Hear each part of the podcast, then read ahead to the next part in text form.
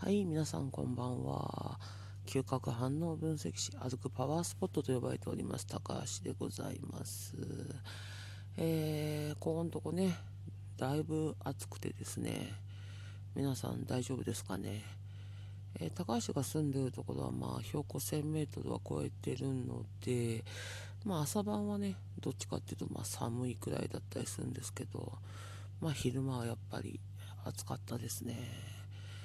ここでこんなに暑いから、他のとこ住んでる皆さん大丈夫かななんて、ちょっと思ったりしながら、えー、過ごしておりました。えー、今日はですね、あの、後輩がね、あの、誕生日っていうこともあって、えー、誕生日プレゼントと、えー、誕生日ケーキを買って、えー、持っていきましたけどね。いやー、後輩にあげた誕生日プレゼントがですね、実は高橋がめちゃくちゃ欲しかったっていうやつで、すんごい迷いましたけど、まあ、後輩にあげることにしました。ねえ、マジ、マジ、マジ悩みましたよ。マジ、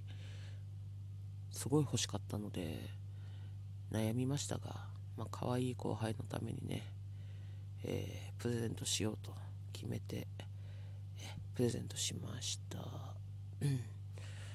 えー、あとはですねあの老犬うん前喋ったことあったかな。実家にいたまあもう14歳になるねあの愛犬がいるんですけどまあちょっといろいろあってちょっと引き取ることがなかなかできなくてですね。まああの義理の義理じゃないね。姉夫婦家族に一応見ててもらってたんですけどまあ可愛がってはくれてたんだと思うんですけど何ですかね。あの可愛がってただろうけどなんだろう。世話じゃない世話ん？世話してるって言えないよねっていう状態で、えー、連れて帰ってきてからね、まあ、まず犬小屋を徹底的にきれいにして、えー、毎日こういろんなことを、まあ、いろんなお世話をして、えー、だいぶねあの綺麗にもなったしこう元気にもなってきたしって感じでまあ嬉しいんですけどね。うん。まあなんせ高齢なのでねちょっといつどうなるか分かんないんですけどいやかなり元気になってきたのでまあいけるんじゃないかなっていう気がしておりますけどまあね、まあ、人間も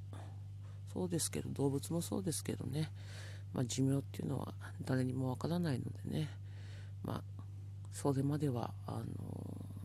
いっぱいいっぱいお世話していっぱい可愛がってあげたいななんて思ってますね。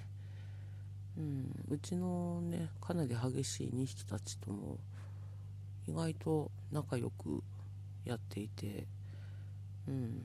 しかもその同犬もね結構楽しそうにしてるので